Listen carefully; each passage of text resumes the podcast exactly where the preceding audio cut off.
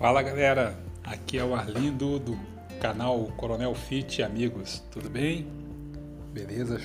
Legal estar aqui com vocês nessa sexta-feira, terminando a semana. É, hoje eu não vou terminar a semana falando de atividade física, mas eu vou tentar dar o, minha contribuição, tá? Contando uma historinha. Lembrando aqui os meus tempos de é, dos meus filhos pequenos, eu acordava, chegava do quartel meio cansado e tinha que contar uma historinha para eles, né? Para dar um descanso em casa na esposa, tá bom? Então, espero que vocês gostem da, da mensagem. Bom, a historinha, tá? É o Tesouro de Bressa. É baseado, tá? Nas páginas 43 a 49 do livro Os Melhores Contos de Malbatã. Beleza? Então vamos lá.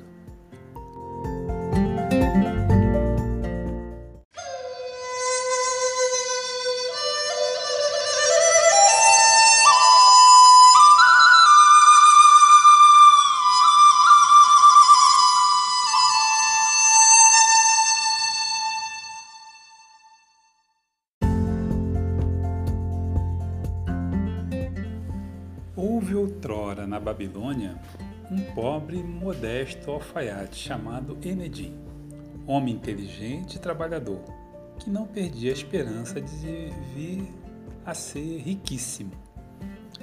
Como e onde, no entanto, encontrar um tesouro fabuloso e tornar-se assim tão rico e poderoso? Pensava Enedim. Um dia, parou na porta da sua humilde casa um velho mercador da Fenícia que vendia uma infinidade de objetos extravagantes.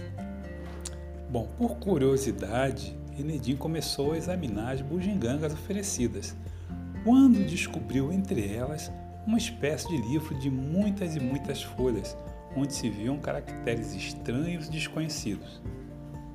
Era uma preciosidade aquele livro, afirmava o vendedor, né, o mercador e custava apenas três dinares.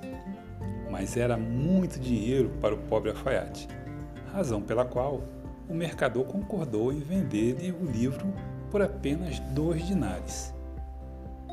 Logo que ficou sozinho, Enedim tratou de examinar sem demora o bem que havia adquirido.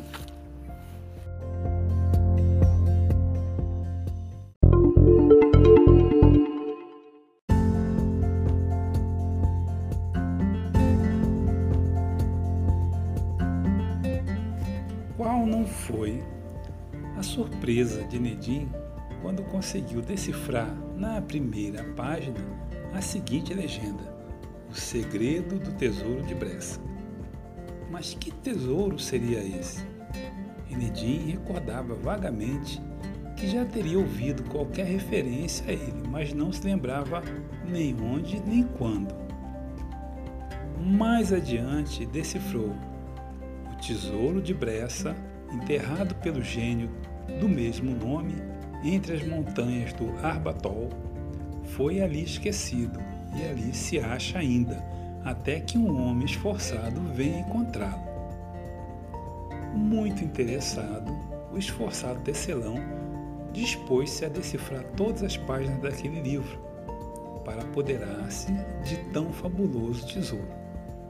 Mas as primeiras páginas eram escritas com caracteres de vários povos, o que fez com que Enedim estudasse os hieróglifos egípcios, a língua dos gregos, os dialetos persas e o idioma dos judeus. Em função de todo esse estudo, ao final de três anos, Enedim deixava a profissão de alfaiate e passava a ser intérprete do rei pois não havia naquela região ninguém que soubesse tantos idiomas estrangeiros como ele.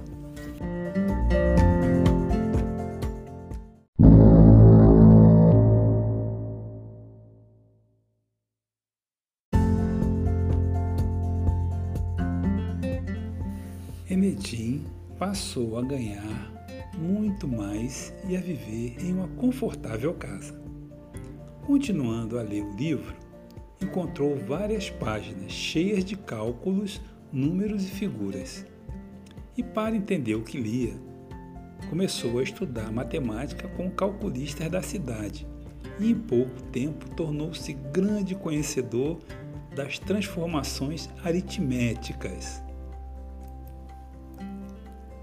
Graças aos novos conhecimentos, calculou, desenhou e construiu uma grande ponte sobre o rio Eufrates, o que fez com que o rei o nomeasse prefeito. Ainda por força da leitura do livro, Enedim estudou profundamente as leis e princípios religiosos do seu país, sendo nomeado primeiro-ministro daquele reino, em decorrência de seu vasto conhecimento. Passou a viver em um suntuoso palácio e recebia a visita dos príncipes mais ricos e poderosos de todo o mundo.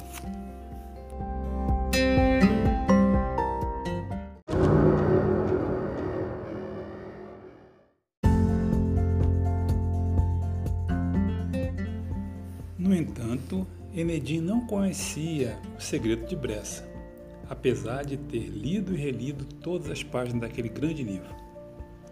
Certa vez, teve a oportunidade de questionar um venerando sacerdote da região a respeito daquele mistério, que sorrindo esclareceu a Enedim. O tesouro de Bressa já está em seu poder, meu querido, pois graças ao livro você adquiriu grande saber que lhe proporcionou os invejáveis bens que você possui. Afinal, Bressa significa saber e Arbadol quer dizer trabalho.